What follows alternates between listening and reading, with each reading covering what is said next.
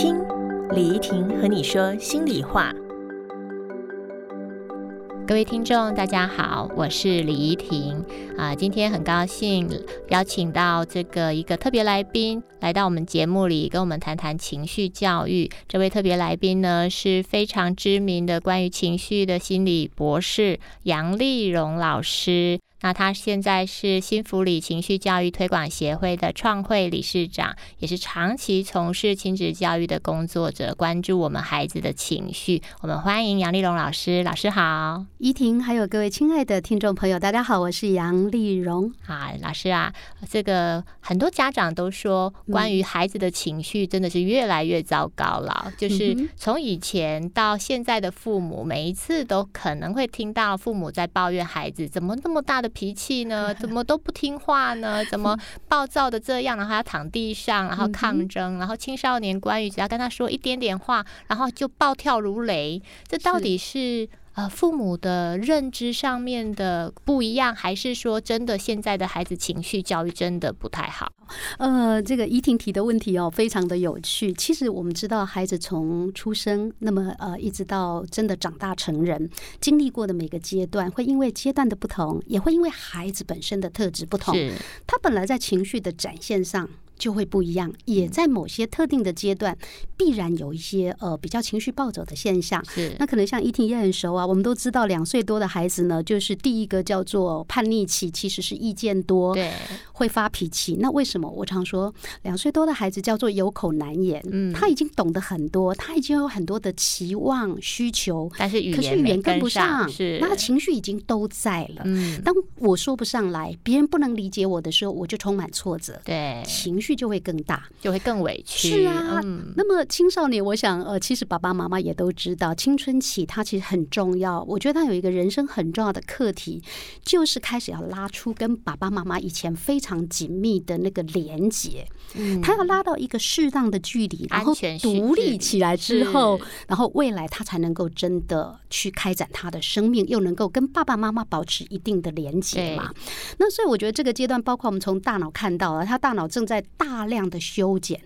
跟大量的盖新的公路的时候，嗯，所以他的情绪会反反复复，不是昨天这么说还好好的，今天同样的说法，怎么他脸色就不一样了？我觉得老师说的很对啊，他其实正在盖他的回路，没错。所以在盖的时候，父母老是搞不清楚他到底在想什么。是。那刚刚立东老师也提到啊，就是在孩子两三岁的时候，他其实会发展自我期，也就是他其实要学会从自我的本身的满足，才能到这个。照顾别人的需求，所以很多爸爸妈妈在孩子两三岁的时候，老是搞不清楚为什么孩子总是说我我我我 要怎么样，我要这个我要那个。那老师可不可以跟大家聊一聊这个时期的孩子的自我时期是是否对他成长的历程是非常重要的？好的，呃，我我想呃，依婷帮大家问了一个很棒的问题，就我们都知道哈，一辈子自我这样的一个存在能够。健康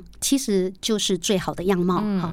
那两岁多的孩子他正在长嘛？那刚怡婷提到的状况就是，你知道他在那个我开始之前，他跟世界是完全没有界限、没有区隔的，特别是跟他的主要照顾者。对，那。也是，我们周遭的环境在孩子小的时候都是完全顺他嘛，因为他的需求是非常非常本能性的需求。对。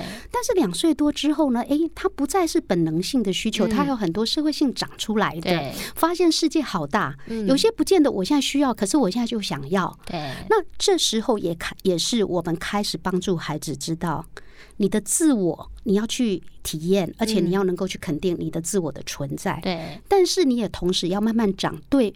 你之外的别人，还有这个世界有什么样的距离？对，那你要认识他，那知道这个界限要抓在哪里？对，所以我觉得这是一个很棒事。如果父母是用这样的一个眼光、观念来看，你就比较知道说，哦，他其实不是故意来捣蛋，但是也不代表你就顺着他任性的继续自我下去。是我常常会回应这类的问题，在爸爸妈妈有困惑的时候啊，因为其实我们很常看到有些孩子在这个时间里面没有被满足。所谓的没有被满足，是我常常看到很多父母在孩子很小的时候带他们去，譬如说运动场，或者是带他们去公共场合，那公共场合就会呃去玩耍啦，或者是抢玩具啊，那爸爸妈妈就会有一个。概念就是我要教孩子如何去分享玩具，所以他们都会说这个不是你的，所以你要分享，或者。他们即便是带着自己的玩具，也会告诉孩子说：“孩子，你这个应该要分享。”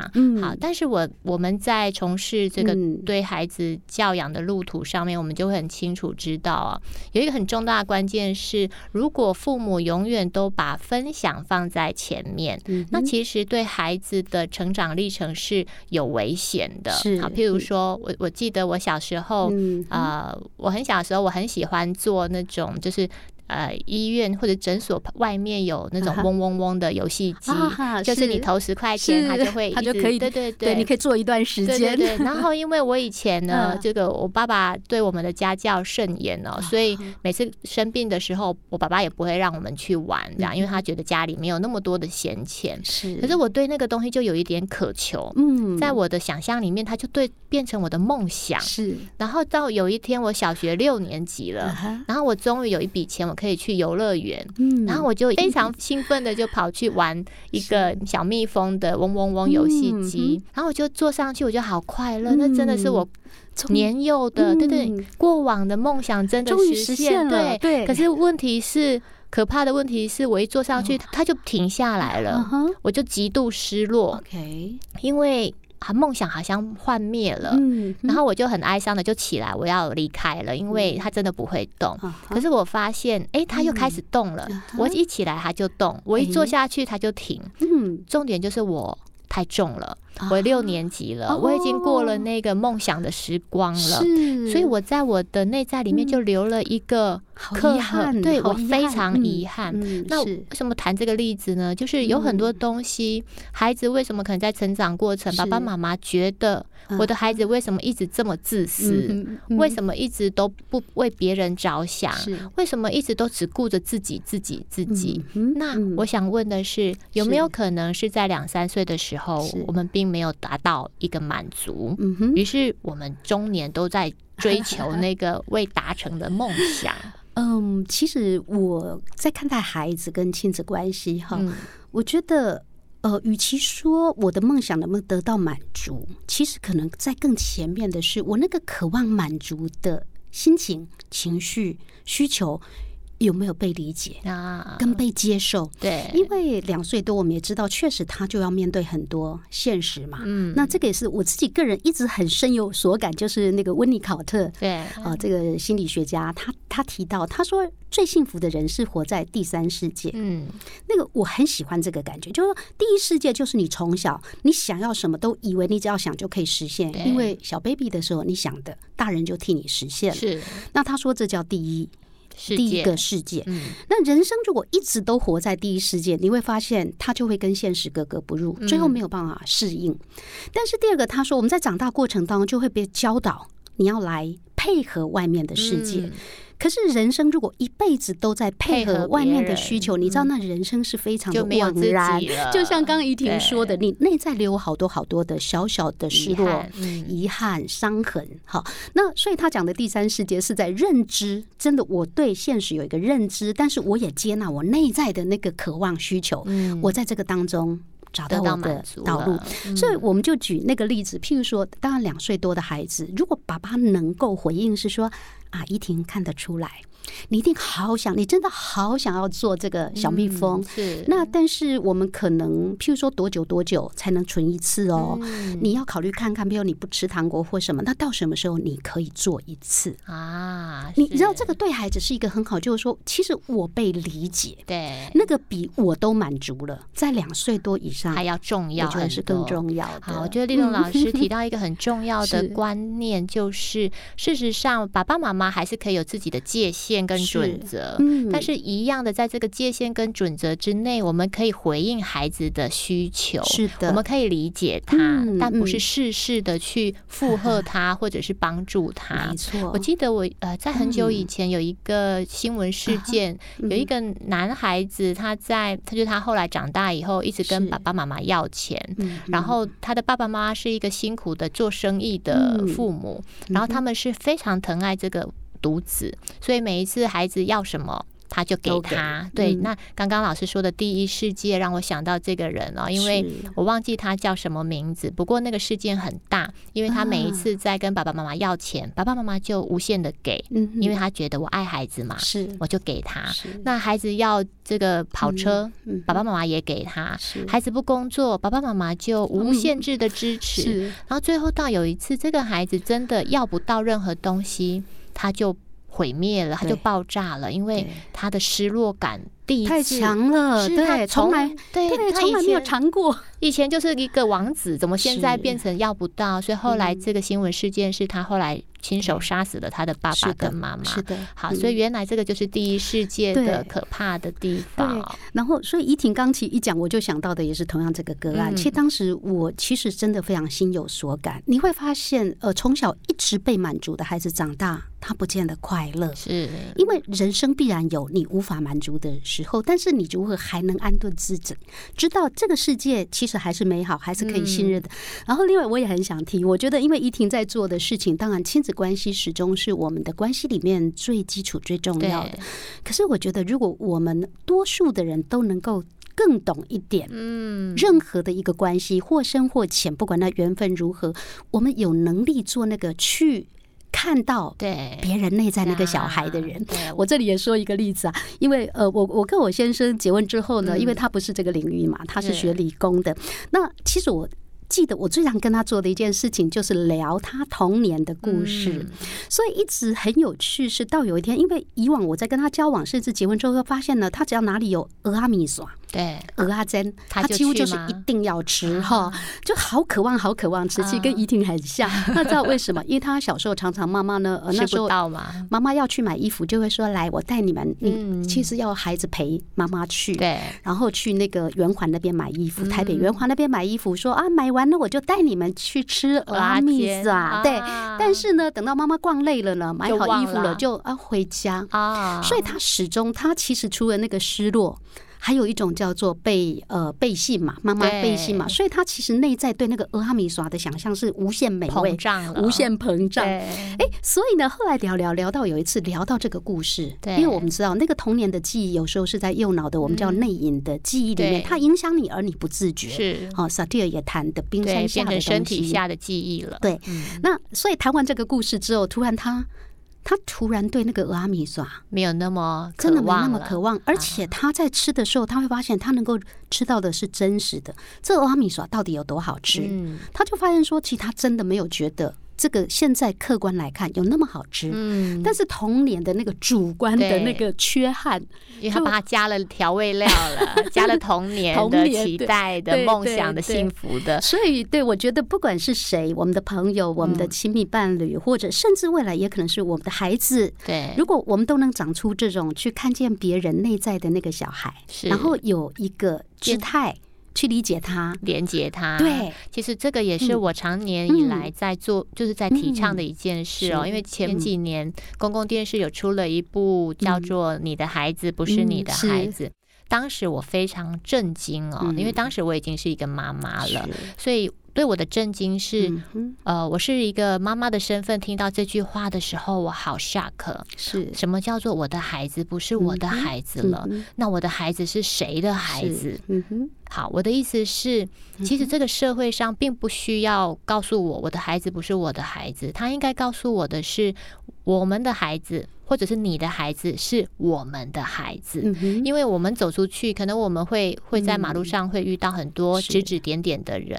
如果这些人都能成为帮助一个妈妈的人，那妈妈就不孤单了。嗯是。我常常看到坐公车的时候，啊，婆婆旁边就是一些嗯。就是爸妈阿桑这样，就说啊，你的孩子怎么还吃奶嘴呀、啊是。哎呀，好羞羞脸呐、然 后那妈妈就觉得很困惑或很焦虑，嗯好像我被指指责了，我好像做不好。可是我们反过来想，如果这些婆婆妈妈都能够帮助孩子说：“哎呀，你怎么这么可爱啊？然后你要好好的疼爱妈妈，妈妈这么努力照顾你，妈妈就被支持了。”对，那我就觉得，在这个环节底下，每一个每一个孩子都是每个人的孩子。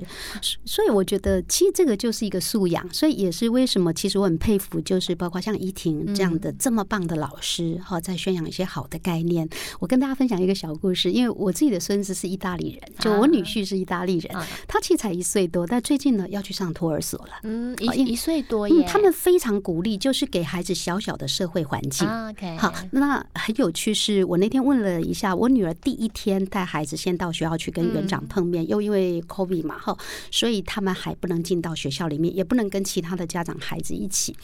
我女儿就跟我描述说，园长有跟他讲了一件事情。对，第一个，他先讨论出孩子第一天要上学，用哪一个时段对孩子来说是一个最安适、最稳定的状态。嗯，所以你有没有看到，他非常关注到孩子的状态？需求，然后接着他跟我女儿说：“你那一天来呢，你只要做一件事情，一个钟头，你要让孩子看到你跟他的保姆老师有说有笑、有笑，啊。你们相处非常愉快，就把他跟你的连接能够再转移到老师身上。啊，所以，我其实当时听他讲，我我自己很感动哈，因为我自己在做这个领域，我女儿也是心理学的领域的，对，我们就会觉得，你看，这就是一个一般的素养。对如果这个世界，呃，每个人都有这种素养，哎、嗯爸妈轻松，孩子也长得好。哎呀，我就很感慨，因为我听到的常常都是老师跟爸爸妈妈说：“你就走，你就走，对，不要理他，他就会好了他了。哭一哭就好了。”天哪，我就 差真的差异蛮大的。对，因为以前我带孩子，我们家的孩子都已经上小学啦，今年最小的一年级。哇但是我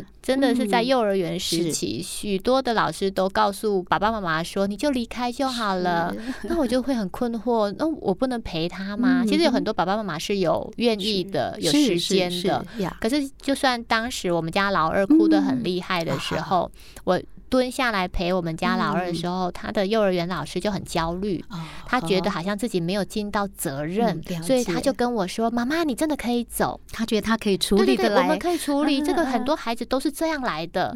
我就跟老师说：“老师没有关系，如果会耽误到你，我把他带到外面是，我可以嗯陪，因为我的时间是很 free 的。是的，好，哎那老师，如果你焦虑的话，你告诉我。是。那如果你不焦虑，你就让我在这里陪他。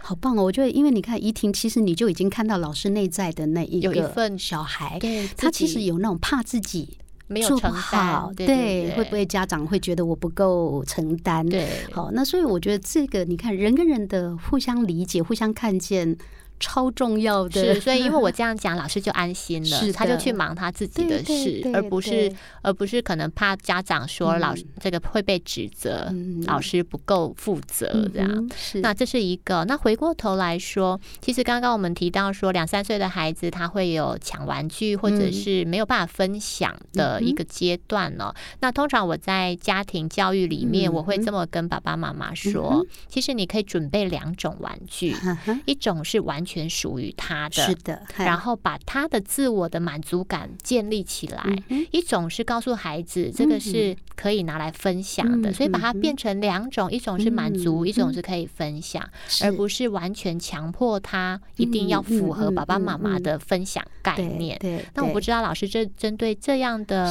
呃方式，或者是还有什么样可以让嗯。家长可以参考的？好好哦，因为我觉得这个是家长常碰到的哈，嗯。我完全赞同。因为我两个孩子其实都很大了，我都当阿妈了嘛哈。那老师呃看起来是很年轻，谢谢。但他们两个小时候，其实我是这么做的，也就是说，即使呃姐姐有一些玩具，她其实已经不玩了，但是我仍然老二一定会有他自己专属的，嗯，就是每个孩子都有属于他自己的。那这个他的主权要绝对的被捍卫，他愿意借很棒。他不愿意出借，只要是他个人的物品，你就是一定要支持他、捍卫他。我们家的孩子都很清楚，对，所以我觉得那个就是回应刚刚怡婷说，先能够照顾到自己，嗯，对不对？我自己要觉得，哎，我很安全。对但是第二个，家里我们不只有那个，我们叫做共用啦。对，那我也很鼓励爸爸妈妈这么做，也就是共用的东西必须是我们有一些规范，是，然后你们两个都谈好了。嗯，所以这是一个他们练习不止分享，而且是学习合作、对，协商。嗯，那只要你们两个没办法说好，那不遵守规则，对不起，就是两个就都不能玩，失去玩这个玩具的权利。权利，嗯。那我觉得很棒，是他们很自然就会发现，那我们就命运共同体嘛，所以他们很快就学会合作了。啊，然后包括我们也知道，有时候家里两个孩子，有时候亲戚朋友来访，不见得会给两个一模一样的东西，他们有他们的考量。嗯，可是，诶，他想的这个给老大，那个给老二，搞不好两个都喜欢什么其中一个。对，所以通常我会告诉孩子，第一个包括我自己的小孩哈，我就会说，妈妈真的就会很很不知道怎么办哈，因为阿姨是好意，但是我知道你们两个都喜欢这一个。嗯，OK，那接着我就会说，那这样妈妈就会非常的难过，因为不知道该怎么办。是，我就会说，那你们两个讨论看看。如果你们想到好办法了，那就 OK 啊。如果你们实在怎么样都想不到，还是都要坚持要同一个，那不好意思，这个就给妈妈了。你说哪一个最好的那一个啊？对，就他们两个想要的，对不起，那你们两个讲不好，那就是没有，就归我使用 哦。好，那因为我很困扰嘛，你们也找不到方法。哦其实我觉得孩子很快，他们自己会长出一个办法来。嗯因为如果爸妈自己决定说，那你们猜拳好了，猜输的一定怪你。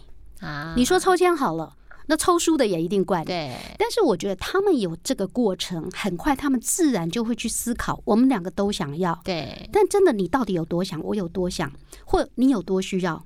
我有多需要？嗯我我觉得那个就不单纯是说啊，先你后我，对，不是那种外在的公平，是而是真正的沟通。其实我觉得这里面提到一个，很重要嗯的这个要点，就是爸爸妈妈常常会踩到雷区，就是当孩子争吵的时候，就赶快跳出来解决决问题。那我们通常都知道，父母只要一踩在嗯。解决问题上面，是就永远解决不完，没错因为孩子永远不满足你的 方案。所以爸爸妈妈在这个地方上面，千万不要做到法官或者是判对，决，没错，这个自讨苦吃，清官难断家务事。所以 其实刚刚丽蓉老师嗯。提到一个很好的这个提醒哦，就是你只要把你的这个界限拉出来，我不知道该怎么办，嗯，然后把规范提出来。那如果你们两个没办法解决，就归我喽。对，所以他们在这个规范底下就会自己想办法。是所以其实爸爸妈妈可以做的很轻松，对你只要把界限跟规范拉出来，嗯剩下的孩子会去处理。嗯但我要说，这也是